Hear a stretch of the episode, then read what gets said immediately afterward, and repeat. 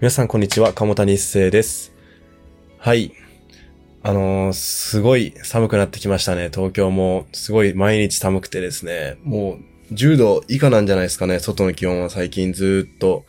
まあ僕もね、結構寒いのは苦手なんでね、あの朝起きるのがちょっとしんどくて大変です。はい。という感じでね、今日もね、ちょっとポッドキャストやっていこうかなと思っております。まあね、あのーちょっと最近思うことがあったんですけど、あの、先日ですね、あの、カフェに行ってた時に、あの、僕の、なんか前っていうか、まあ、隣かな隣ぐらいに座ってた、あの、まあ、別のグループの方がいたんですね。で、それで、なんかちょっとあの、たまたまね、全然あの、話を聞いてるつもりはなかったんですけど、こっちでもなんかバーって、あの、知り合いと話してたら、あの、急にね、あの、その隣の席の人が、あの、多分後輩らしき人かな、その人になんかすごい怒鳴り散らかしてたんですよ。で、まあなんか、なんの、なんで多分怒鳴り散らかしてたんかっていうのがあんまり詳しくは分かんなかったんですけど、多分、なんかあの、なんかミスをしたのかな？ミスをしたのか、それともなんか先輩が思ってたように、その後輩が動かんかったらか、わからないんですけど、ただなんかすごいもう言いようだったんですよね。その先輩らしき人が。で、なんかど、何を言ってたかっていうと、なんか、なんでお前はそれができひんのや、みたいな。なんかお前の、なんか親がかわいそうやとか、なんかそんなこと言ってたんですよ。なんかお前親に顔、そんなことやって、なんか顔合わせれるんかみたいなこと言ってて、え？みたいな。いや、そんなになんか怒る必要あると思ったんですよね。僕の考え方的に。なんか思うのは、正直怒るって、なんか必要ないことやと僕は思ってて、それって、なんで怒るんかって言ったら、なんか、その、一時の感情でしかないじゃないですか。それをもっと具体的に考えてみたら、その、じゃあなんで自分がその、そいつに対して怒ってるのかっていうと、じゃあなんかそいつをね、なんか変えたいとか、その変わってほしいとか思ってる人はいると思うんですよ。いや、でも、でもですよ、考えてください。自分がいくらその相手に変わってほしいとか思ったとしても、結局行動するのって相手なんですよ。だから僕が、だからどんだけあのいいことを言ったとか、その相手にその訴えかけたとしても、すごい時間を使ったとかしたとしても、結局それを決断するのって相手なんですよね。だったらもう別に、なんていうんですかね。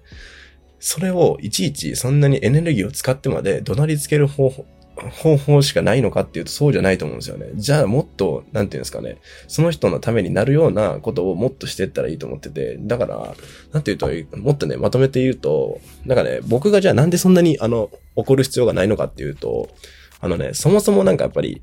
期待しすぎなんじゃないかなと思って、人に対して。あの、他人に対してね。それってだから、あの、他人の問題なんですよね。だから、怒る人って、大体、あの、自分の領域と他人の領域の、この区別がついてない人がすごい多くて、だから、相手の領域までもう、土足で踏み、踏み込んでしまってるんですよ。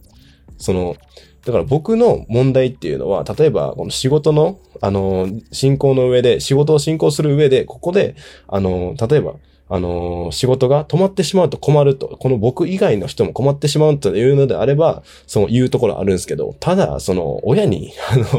お前、顔見せられへんやろとか、なんか、その、なんていうの、その人自身の人格まで否定するのって、その人の、なんていうのかな、それは必要ないと思うんですよね。だから、もう、なんていうんですかね、あの、もっと、あの、相手の問題と自分の問題っていうのをしっかり区別した方が、あの、いいんじゃないかなと思っております。だから、こうなんかこれ、こういう話するとね、なんか、あの、冷たいとかって思われると思うんですけど、いやいや、僕は全然そんなつもりはないくて、なんか冷たいってよりは、これを相手のことを思ってる、一番思っているからこそ、こういう考えができると思うんですよね。だから、いやいや、それはなんか言うところはちゃんと言ってあげないのと思って言ってる人は、まあ自己満でしかないんですよ。それって。なんか怒ってちゃんと言ってあげたよっていう、なんか自己満でしかなくて、で、それって無責任じゃないですか。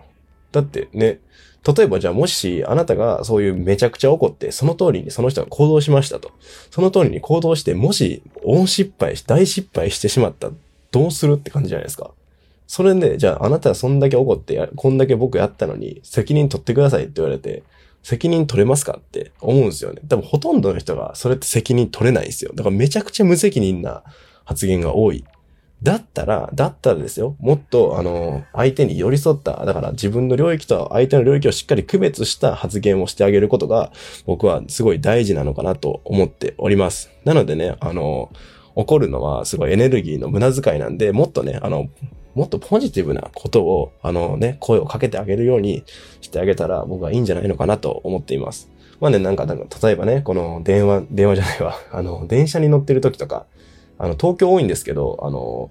この、降りる人を待たずに、もうなんか乗っちゃうんですよね。この待ってる。次乗りたい人が。だからもう降りる人がこう、まだ出てるのに、その人をなんか押し込むように、あの、次のも今の乗り込んでしまうみたいな。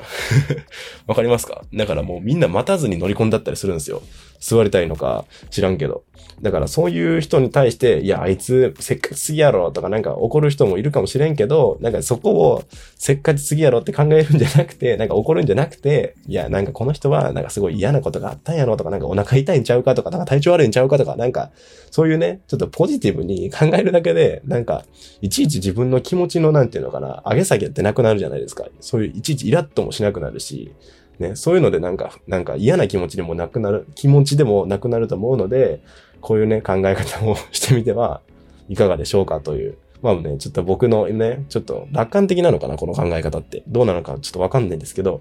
まあこんな感じでね、僕はもう、そうですね。基本的にはもう全然怒らなくなりました。はい。怒る、怒るのをやめました。鴨谷一世は。はい。という感じで今日はポッドキャスト、はい、撮ってきました。はい。それでは今日も最後まで聞いてくださってありがとうございます。それではまた次回。